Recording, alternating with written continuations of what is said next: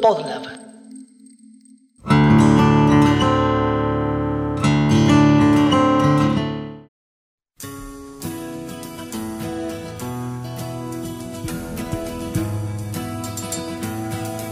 Cualquier proceso de sanación o de cura o intención de eso requiere primero de alguna manera entender el organismo que se quiere, digamos, restablecer.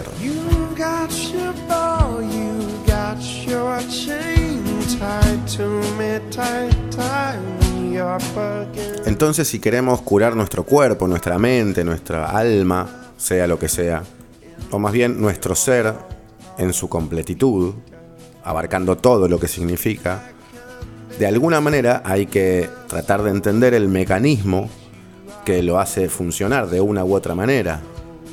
Y ese mecanismo, por supuesto, tiene varias aristas, no es, digamos, solo una parte, son muchas. Oh, when you come crash into me, and I come into.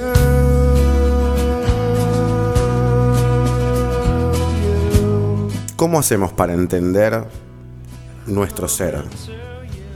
Para poder curarlo de alguna manera. Y no estoy hablando de algo médico nada más, ¿no? Sino la curación que necesitamos, todo es simplemente para ir caminando, creciendo y no morir en el intento. Ya sea físicamente o, no sé, de pena o algo similar. Obviamente es muy difícil poder dimensionar y de alguna manera controlar porque entendemos el mecanismo que hace que funcionemos como somos. Partiendo de la base de que estamos en este momento en el cual estés escuchando esto y en el momento en el cual yo lo estoy haciendo, aunque sean pequeños momentos diferentes, de que estamos en un momento del conocimiento del ser humano. Si hubiésemos nacido hace 500 años, hubiésemos estado en otro momento y hace mil en otro, y si nacemos dentro de 500 años, vamos a estar en otro momento, digamos, de conocimiento o instancia de conocimiento de nosotros mismos. Solo nos tocó nacer en esta, que tenemos esta data, la que la tecnología, digamos, y el pensamiento llegó hasta el año 2020 y tantos, depende de cuándo escuches esto. Eso es simplemente esta instancia. No es una verdad ni nada de lo que se sabe hasta ahora es lo que, lo que es, sino simplemente lo que se sabe hasta ahora. Por supuesto que se sabe mucho, la ciencia es eso. Pero hay cosas muy importantes, muy, muy importantes, de las cuales todavía no se sabe nada.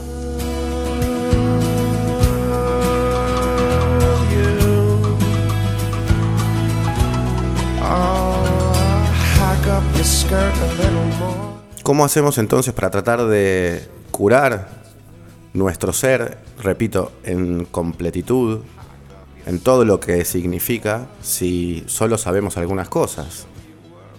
La parte biológica, digamos, es un poquito más fácil de conocer, o al menos para la ciencia la medicina en este caso, la biología obviamente. Bueno, por lo tanto se puede arreglar una pierna que se rompió, curar un hueso, eventualmente trasplantar un corazón, etcétera, etcétera, etcétera. La parte física, digamos, obviamente súper importante. Ahora, ¿cómo hacemos para poder acceder al mecanismo para eventualmente manipularlo, digamos, curarlo o ayudarlo? Si curar es una palabra quizás demasiado fuerte si no sabemos cómo funciona, cómo funciona el amor, porque las decisiones que tomamos las, tomamos por amor la mayoría de las veces y no tenemos ni idea qué es el amor. ¿Cuáles son las disciplinas que tratan de, digamos, entender todo esto? Bueno, obviamente las disciplinas humanísticas, la filosofía, la psicología, pero hay una disciplina que los pensadores, las pensadoras, les políticos, les músicos, les artistas, eh, digamos, todas las personalidades del pensamiento, de todas las disciplinas que involucran el pensamiento en la historia, nombran como la disciplina que más explica lo que no podemos explicar, lo que la ciencia no puede ver. Obviamente esa disciplina es la música. Por eso es lógico que haya música para curar, porque la música es, entre otras, pero quizás es la disciplina más importante según los pensadores, que puede explicar todo lo que la ciencia no puede.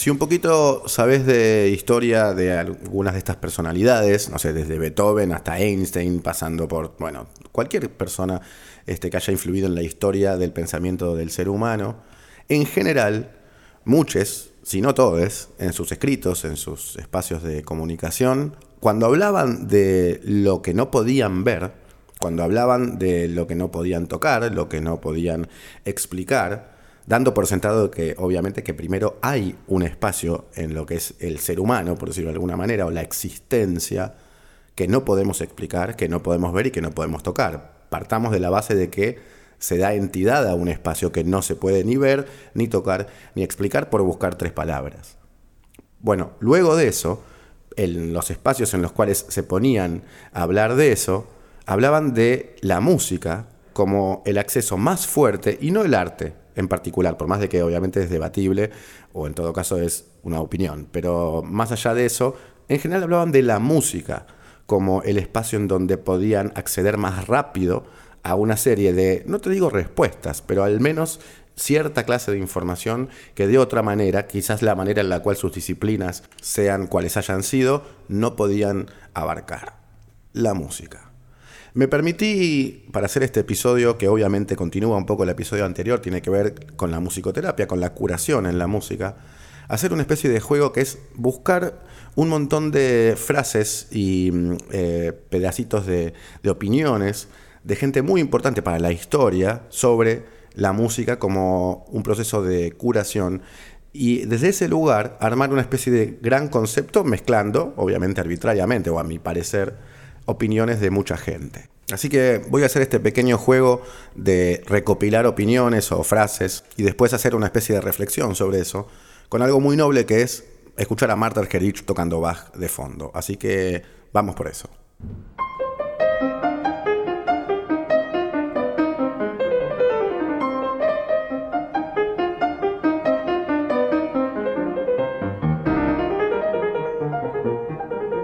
Por ejemplo, Platón dijo que la música le da alma al universo, alas a la mente, vuelo e imaginación a la vida y al todo. Platón, digamos, ¿no? O sea, digamos, el símbolo de la filosofía, por decirlo de alguna manera.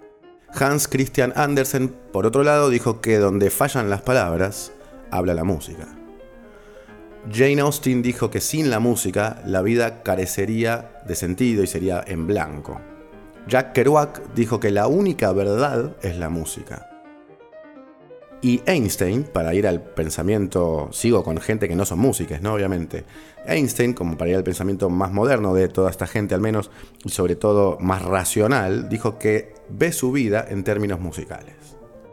O sea, el pensamiento, no, no gente que está en el arte necesariamente, y mucho menos gente que está en el esoterismo, ni nada por el estilo, ni, ni siquiera en el espiritualismo sino gente que tiene que ver con el pensamiento racional occidental, habla de la música como el lugar en donde pueden explicar lo que no pueden explicar. Ya si vamos a músicos o a gente que está dentro de la música, Beethoven dijo que la música es eh, la mediadora entre lo espiritual y lo físico. Igor Stravinsky, por su parte, dijo que nunca pudo entender un compás de música si no es sintiéndolo. Aretha Franklin dijo que la música te cambia y que va a cambiar con la música, hablando de su persona, que ella quería cambiar con la música. Y también Beethoven, y para finalizar esta serie de quotes, digamos, o de citas, Beethoven dijo también que la música es la única entrada incorpórea a un nivel de alto conocimiento para tratar de entender al ser humano, pero que al mismo tiempo no puede el ser humano entender. ¿Se entiende? O sea, la música para Beethoven, en esta frase al menos, es un espacio donde se puede tratar de entender al ser humano, pero al mismo tiempo no es un espacio que el ser humano mismo pueda entender. Entonces, si hasta los pensadores o las pensadoras occidentales, digamos, piensan todo esto que acabo de decir, y obviamente cada uno de ustedes que escucha esto y que conoce quizás mucho más de cada uno de estos personajes sabrá más y tendrá más data, si piensan esto, es porque efectivamente no es necesario irse ni a India, ni al yoga, ni a lo esotérico para dar, digamos, nota, para poner en evidencia que hay una parte del ser humano que es imposible entender, que no podemos acceder y de esta manera occidental no se va a poder entender, excepto a través del arte y particularmente por opiniones de algunas personas, incluido yo, aunque al lado de esta gente no existo, por supuesto, a través de la música. Por eso es que es muy importante que hablemos de la música como un ente de curación, de salud.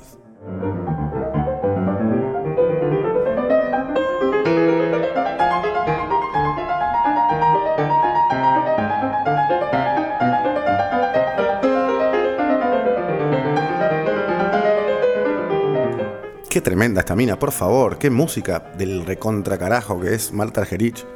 Si no necesariamente escuchás música clásica o lo que se entiende por música clásica, cosa que sé que puede pasar porque este es un podcast que sé que y me consta que escucha gente que escucha mucho tipo de música diferente.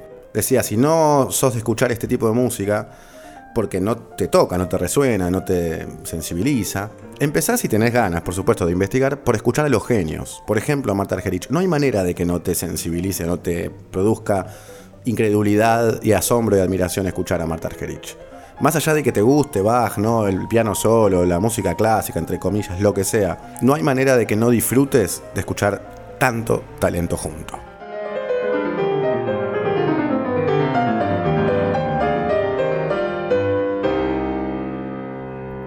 Pero volviendo al tema originalmente, es importante para seguir este episodio, esta temática y para, digamos, ir reflexionando sobre los dos episodios sobre musicoterapia, que hay un espacio del ser humano que la ciencia no tiene una forma tan concreta de acceder a entender su funcionamiento.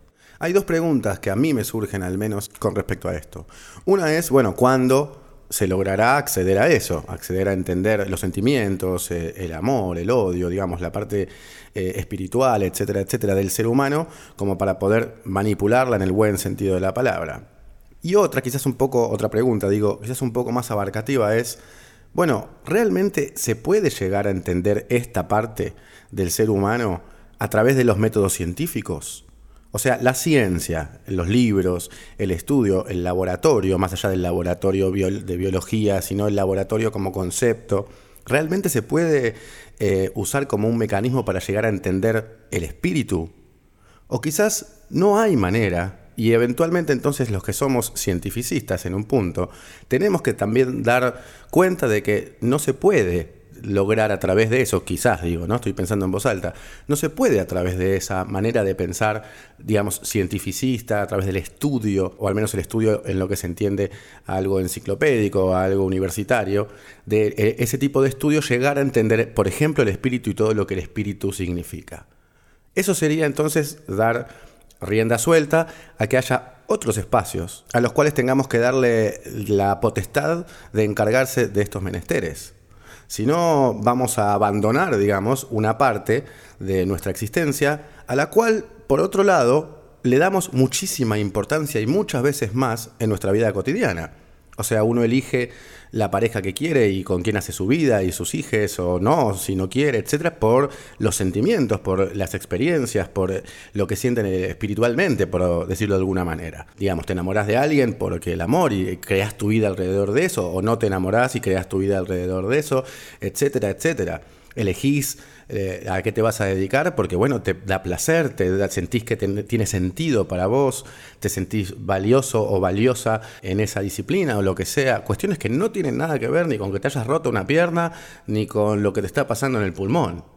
Entonces, si le damos tanta importancia en la vida a estas cosas, a estos menesteres, como dije antes, pero al mismo tiempo son los menesteres que la ciencia, a través de sus mecanismos, al menos hasta ahora, no tiene ni idea de cómo abarcar y por lo tanto los obvia. O sea, vos te vas a curar y nadie te pregunta eh, eventualmente en, en, lo que es la medicina alópata si estás enamorada o si estás feliz. O eventualmente en la psicología sí, pero bueno, la psicología sabemos cómo es, quienes hemos estado en ella en algún tiempo, al menos siendo pacientes, sabiendo que bueno, que va cambiando, que todavía se está evolucionando, que depende de dónde, que depende de quién, que depende de cómo, etcétera, etcétera, etcétera. Y siempre es hipotética, siempre, digamos, brinda algo que puede ser llevado o no hacia un lugar en específico u otro, dependiendo de UNE y dependiendo de, bueno, una serie de cosas que tampoco son medibles, como la predisposición, eh, la mm, adaptación al cambio, la capacidad autocrítica, una serie de cosas que no tienen nada que ver con la medicina alópata o comprobable. En realidad no tienen que ver con la ciencia desde el punto de vista de lo exacto o lo no exacto. Entonces, si tanto espacio tienen todas estas cosas en nuestra vida cotidiana, no hay manera de que pensemos que podemos curarnos con todo lo que significa la palabra, sino es dándole espacio a lo otro, a lo que nuestra cultura occidental mm, no se puede acercar a manipular, a lo que, digamos, paradójicamente o quizás simbólicamente, sí trata de acercarse mucho las filosofías orientales, por más de que hay muchas y son diferentes. De alguna manera hay más concepción, más entidad para esta parte, digamos, de la existencia en Oriente que en Occidente, lo cual es un poco también poner en jaque el proceso que nosotros mismos acá en Occidente tenemos de conocimiento. Y si uno quiere realmente abrirse y tratar de tener más conocimiento, no queda otra que abrirse a un espacio que no es comprobable, que en un punto no es cientificista, al menos hoy por hoy, y que tiene que ver con cuestiones muchísimo más abstractas y muchísimo más difíciles de explicar. Y dentro de eso entra, ahora sí, una vez más, la musicoterapia. Aclaro que esta es la versión de Let It Be Naked, no es la que estamos acostumbrados a escuchar. Words are flowing out like endless rain into a paper cup. They slither wildly as they slip away across the universe. Antes de volver con los conceptos que me parecieron que quedaron pendientes del capítulo anterior, obviamente contados una vez más por Mariana Molinero en este episodio, Quería igual hablar de lo que hablé, bueno, hasta ahora en este episodio, que es de la concepción del concepto de curación, así como eh, en el episodio pasado hice más mella en el concepto de enfermedad. Me parece que para entender la musicoterapia y para entender otras cosas también, entre otras la música en sí y a nosotros o nosotras en sí, y la dinámica entre la música y nosotros, está bueno cambiar un poco el concepto occidental en algún punto, sin ponerse, como siempre digo, ni New Age, ni, ni trillado o trillada en ningún aspecto, sino realmente como una idea de, digamos, algún tipo de progresismo y de adelantarnos, digamos, a lo que eventualmente en algún momento va a ser quizás comprobado por la ciencia. Pero sería, digamos, cambiar el concepto de sanidad, de salud, de enfermedad y el status quo de cómo vivimos en este mundo desde ese lugar, que tiene que ver un poco con las cosas que hablé en el episodio pasado, pero sobre todo con las que hablé ahora, en este episodio que, que está ya por su minuto 18, decía, desde ese lugar creo que se va a entender mejor qué es lo que sirve lo que está bueno de una disciplina, para mí es mi opinión personal, como la musicoterapia, así como un montón de otras cosas, de disciplinas y de conceptos que nos pueden servir mucho más en nuestra vida cotidiana si simplemente abrimos un poco la cabeza y tratamos de adelantarnos a nuestro propio tiempo, dentro de lo posible, por supuesto. Me animo a resumirlo de esta manera. Pensemos en que lo que nos pasa, ya sea algo de salud, mental, emocional, espiritual, etcétera, todo lo que nos pasa, es porque somos una completitud que nuestro tiempo no está ni cerca de entender.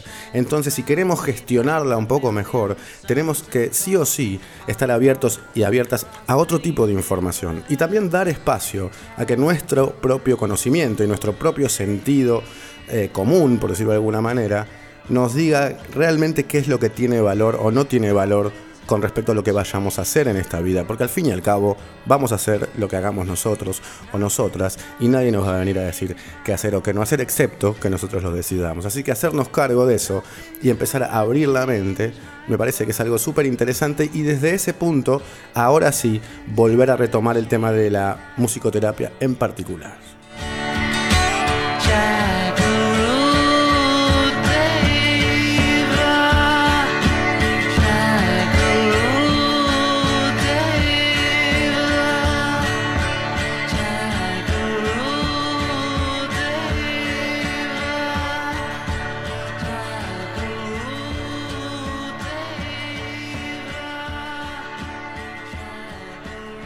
Termino esta reflexión antes de que hable de nuevo Mariana Molinero con Across the Universe, no porque quiera darle un tinte espiritual o hinduista a la reflexión, sino porque quiero darle un tinte no occidental a la reflexión. Porque bueno, el estudio, o en todo caso eh, la intención de, de, la sanación, de, de, contemplar la salud a través también de la mente, es mucho más oriental que occidental. Acá tenemos la psicología y sus derivados y medio que ya, y estamos hablando del último siglo. En cambio, la medicina oriental, las medicinas orientales, existen hace muchísimo más y tienen siempre incluidas dentro de sus eh, herramientas formas de analizar, procesar y eventualmente curar todo lo que tiene que ver con procesos mentales. Pero además tiene mucho más incluida la música, digamos la medicina oriental. Es muy abarcativo decir medicina oriental, pero bueno, para entenderlo creo que está bien llamarlo así, digamos. No hace falta investigar mucho. Si alguna vez fuiste a acupuntura, yoga o reiki o alguna otra, lo sabes. Bueno, siempre hay música y sin música no te digo que no funciona, pero al menos hay algo que no está presente que es muy importante. Ahora jamás te van a poner música cuando vas al odontólogo, ni cuando vas a hacerte, no sé, una placa de tórax o una rinoscopía. Es imposible, no, no está considerada la música. En cambio, en todo lo que es un tratamiento que viene de otro lado, digamos, no de Occidente, la música siempre está contemplada. De hecho, hay hasta eh, terapias que son de hacer música también y no son musicoterapia, pero sí son musicoterapia. Digo, no son musicoterapia desde el punto de vista occidental, pero sí son musicoterapia. No sé, hay eh, terapias con cuencos, terapias con gong, cosas que tienen directamente que ver con curarse a través de hacer sonar eh, diferentes instrumentos o diferentes herramientas. Es exactamente lo mismo que hace la musicoterapia, pero en Oriente está mucho más instalado que en Occidente. Por eso es que le doy un tinte anti occidental a la musicoterapia y a todo el episodio, porque realmente me parece que hay que mirar para allá un poquito para poder darle más valor a lo que se habla en este episodio, más allá después de lo que pienses, que es está bien o que está mal o que está bueno o que no está bueno o que te interesa o que no te interesa desde el punto de vista de la salud, sino para que lo que se habla en este episodio y en el anterior tenga al menos una referencia más clara. Después, lo que vos pienses, por supuesto, va a ser tu forma de pensar o tu experiencia y nada más. Volviendo ahora sí a Mariana Molinero, lo que le pregunté que un poquito quedó eh, para mí pendiente en el episodio pasado es, bueno, realmente qué pacientes, qué patologías se tratan en la musicoterapia acá en Occidente. La población de posibles pacientes de musicoterapia es grande y es diversa. En las primeras épocas de la carrera la población era en su mayoría personas con psicosis, eh, categoría en la cual en ese momento se incluía el autismo infantil eh, y personas con deficiencia cognitiva. En un primer momento se pensó la musicoterapia como una alternativa terapéutica para pacientes con dificultades o ausencia de lenguaje verbal y en esas poblaciones suelen aparecer recurrentemente esas complicaciones con el lenguaje. Con el tiempo, los alcances de las disciplinas fueron ampliándose y la metodología en cuanto al desarrollo de la práctica clínica también cambió y creció. Empezó a aparecer la musicoterapia en pacientes con dificultades motoras, como parálisis cerebral o pacientes postrados, por ejemplo. La musicoterapia con, dificultad, con pacientes con dificultades sensoriales, con ceguera, con sordera, también apareció la musicoterapia como una disciplina más dentro de la educación especial y dentro de las prácticas de geriatría, con adultos mayores, muchas veces con dificultades motoras, muchas veces con el lenguaje comprometido también. Hoy en día toda esa población se mantiene y en general la práctica musicoterapéutica está contemplada institucionalmente. Muchos musicoterapeutas se han volcado a una práctica más social y más en el área de prevención trabajando con poblaciones carcelarias o con menores este, con personas en proceso de recuperación de adicciones, en proceso de desmanicomianización, palabra muy larga y que da como para otro audio por ahí, eh, sería como salir de una internación en, instituciones este, mentales, la desmanicomianización que muchas veces se resuelve en algo que se llama casas de medio camino. Algo de esto pasaba en una serie que, estaba hace un tiempo que se llamaba Locas de Amor. Bueno, musicoterapia acompaña esos procesos también. Como toda práctica de salud mental en su historia, la musicoterapia arrancó centrándose en el individuo y gradualmente fue abriendo, abriéndose camino hacia lo social y hacia lo político. No se puede pensar uno sin lo otro y esta movida de la disciplina me parece muy, muy importante. No se puede pensar en lo individual sin pensar en lo social, decía Mariana. De la misma manera en la cual no se puede pensar en lo físico si no se piensa en lo espiritual. Y si no te gusta la palabra espiritual, ponele otra, pero entendés perfectamente, creo, a qué me refiero. Todo es una unidad y todo influye en absolutamente todo lo otro. Es la única manera en la cual podamos llegar a decir que tenemos realmente cierto conocimiento. ¿Cuánto nos queda en Occidente todavía entender esto para poder llegar realmente a entender lo que sería curar? Si pones en YouTube Music Healing o música que cura, te van a aparecer un montón de videitos con fotitos de fondo de Buda, de dioses hindúes, de cosas orientales, etc. No te va a aparecer casi nada, si no nada, que tenga que ver con lo occidental o lo alópata. Es un símbolo y hasta te puede dar gracia decir, bueno, pones música que cura y te aparecen un montón de fotos de Buda y qué sé yo. Bueno, pero es un símbolo que algo está diciendo, claramente, más allá de qué es lo que está bien, qué es lo que está mal, cuál es la verdad, cuál no es la verdad, lo que sí hace es mostrar una intención desde un lado y una tapada de ojos, quizás, o al menos hasta ahora, quizás con la musicoterapia, entre otras disciplinas, un empezar a despertar desde el otro lado. Lo que es seguro es que como venimos no sirve, necesitamos más.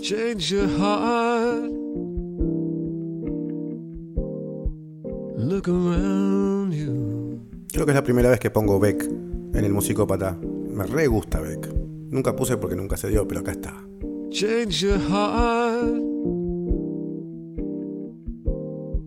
It will astound you. A nivel sonido siempre me gustó Beck sobre todo. Más que las composiciones como suena todo. I need your like the sunshine.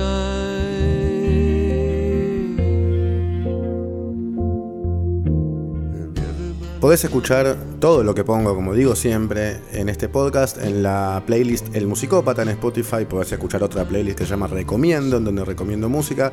Podés apoyar el podcast en cafecito.app o en eh, patreon.com barra El Musicópata. Podés también seguirme en Instagram, soy arroba rafparela con dos Fs. Y debes de comprar tus instrumentos y tus accesorios en Casa Libertela, www.casalibertela.com.ar.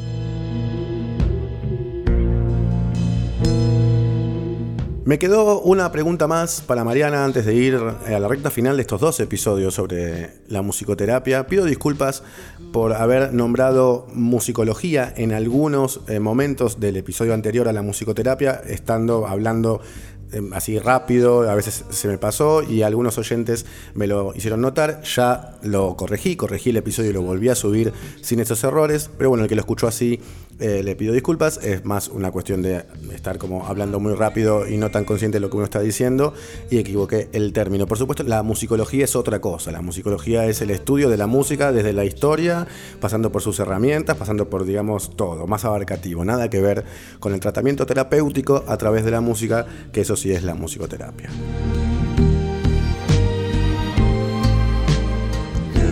Pero bueno, volviendo, una cosa que me quedó pendiente preguntarle a Mariana es, ¿cómo es en general un tratamiento musicoterapéutico? ¿Qué se hace? ¿Cuáles son las actividades? Y bueno, y ella me contaba esto.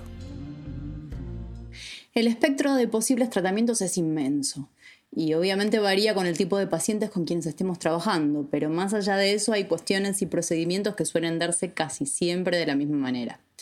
En general siempre se va a preferir trabajar en pares o grupos reducidos en cuanto a pacientes y profesionalmente hablando es definitivamente necesario trabajar en equipo. Todo lo que se abre o flexibiliza en algún área del tratamiento suele abrirse y flexibilizarse en otras áreas también. Eh, por eso creo que es tan importante la visión transdisciplinaria. En muchos casos, los pacientes nombran las sesiones de musicoterapia como las clases de música. O vos sos, no sé, yo era la profe de musicoterapia. Fíjate la mezcla. A veces hay poca conciencia por parte de los pacientes de que la musicoterapia tiene que ver con el tratamiento. Creo que porque muchas veces está más asociado con el disfrute en contraposición a situaciones más rígidas o de menos despliegue creativo que pueden suceder en otras áreas.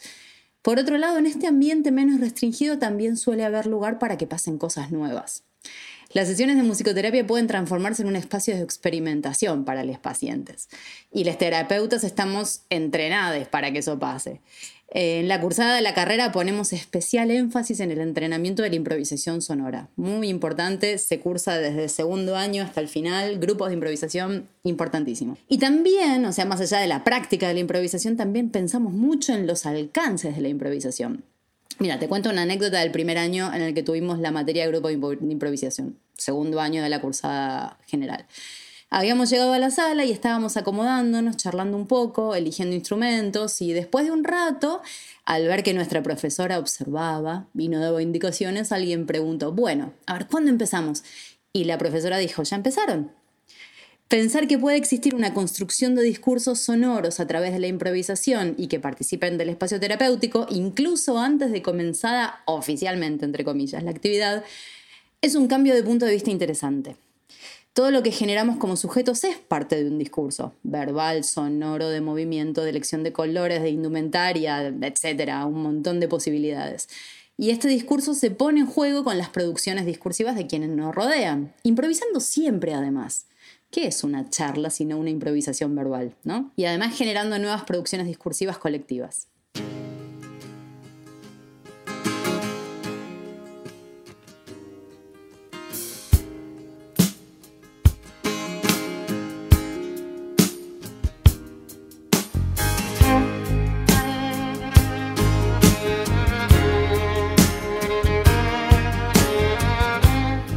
Bueno, ahora sí, gracias oficialmente y despido la participación de Mariana Molinero. Búsquenla en su Instagram también si quieren preguntarle cosas, si quieren saber un poquito más sobre lo que hace, sobre la musicoterapia o sobre otras cosas que les haya parecido interesante.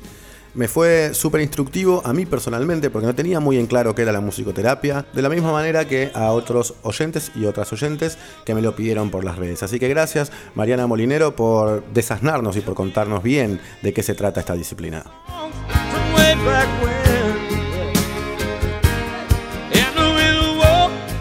Tampoco había puesto Van Morrison, como dije con Beck antes. Todas las canciones que estoy poniendo en estos episodios tienen que ver con procesos de curación, digamos, obviamente. También es una parte divertida que puedas después fijarte qué canciones, si es que hay algunas que no conoces, que usé, por qué las usé, porque todas tienen algo que ver con la temática que estoy hablando. Siempre lo hago y siempre es una excusa para poner diferentes artistas y escuchar diferente música.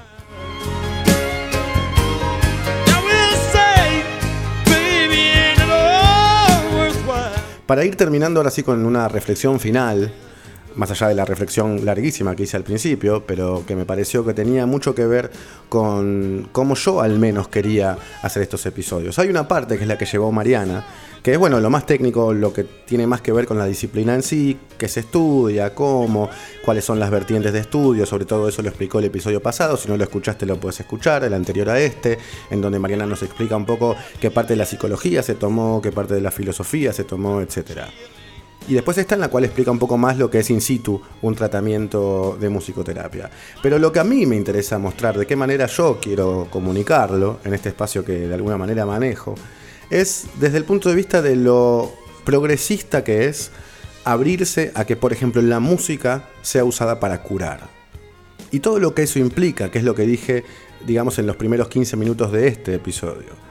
Significa que la medicina tiene que abrirse a espacios que no sean exactos, a que la medicina tiene que abrirse a lugares, o la ciencia tiene que abrirse a lugares que no son medibles, y que por eso nosotros, digamos, la gente, tenemos que estar también investigando, o en todo caso sugiero y animo a que estemos investigando diferentes maneras de curación, porque no va a haber médicos o médicas que se abran a nuevas maneras de curar, como por ejemplo improvisando música, que parece una pavada, pero es un montón, si no hay primero gente que necesita de alguna manera tratamientos que no necesariamente tengan que ver con tomarse una pastilla, sino con de repente quiero hacer un tratamiento que es ir a tocar música. Bueno, para los músicos la música es nuestra terapia también. Y yo siempre digo que no voy al terapeuta o no voy al psicólogo en este momento de mi vida porque hago canciones y porque hago música y eso me sirve de lo mismo. Entonces, en un punto tiene que ver con un cambio de conciencia, con ubicar a la música en un lugar que no es solo una disciplina, un trabajo o digamos algo que nos gusta hacer o escuchar en caso de que no seas músico, sino más bien un lugar en donde podemos hacer un montón de cosas, además de divertirnos, bailar, pasarla bien, etcétera, comunicarnos con nuestros amigos o amigas, también podemos trascender. Curarnos en este caso, pero trascender, porque curarse es trascender también. Curarse es trascender lo físico o lo mental para llegar a una instancia en la cual no sea tan importante lo que tuvimos o lo que tenemos, si estamos eh, apenados o apenadas o si estamos enfermos o enfermas, sino que estamos en otra etapa de la vida. Y después, bueno, lo que nos pase físicamente, qué sé yo, cada uno tiene el destino que tiene, en un punto lo podemos manejar, en otro no o al menos depende de cada uno lo que piense. Pero lo que sí es cierto es que se puede estar por sobre eso, en la mente y en el corazón, y eventualmente por ende también en lo físico, para poder tener una concepción, para mí al menos, un poquito más completa de esto que llamamos existencia. Me puse un poco filosófico, pero bueno, así lo siento cuando hablamos de terapia, cuando hablamos de curarse, cuando hablamos de enfermedades. No lo puedo entender de otra manera. Para mí es así.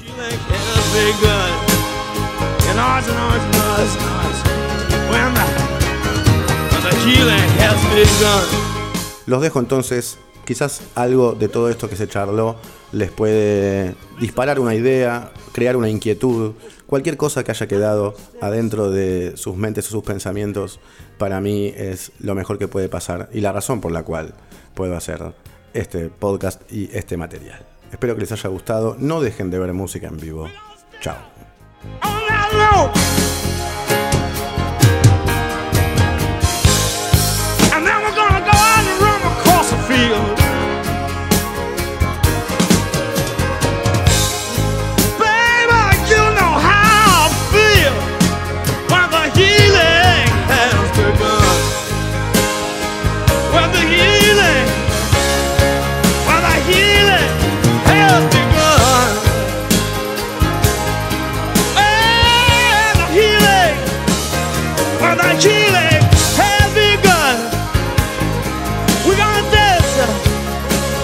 El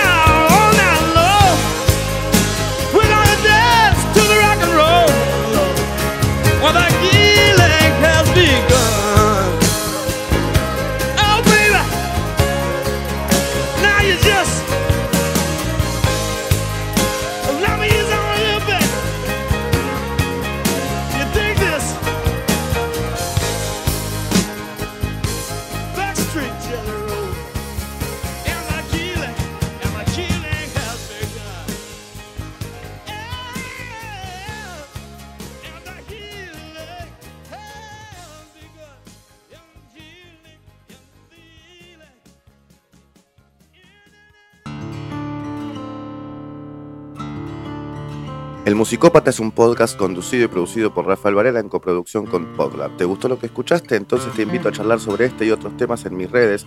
Me encontrás como arroba Raf Varela con dos Fs en Instagram. Y si te gustan los podcasts, te recomiendo que sigas arroba Podlab Media. Ahí vas a poder entrar y enterarte de las novedades de este y de muchos otros podcasts.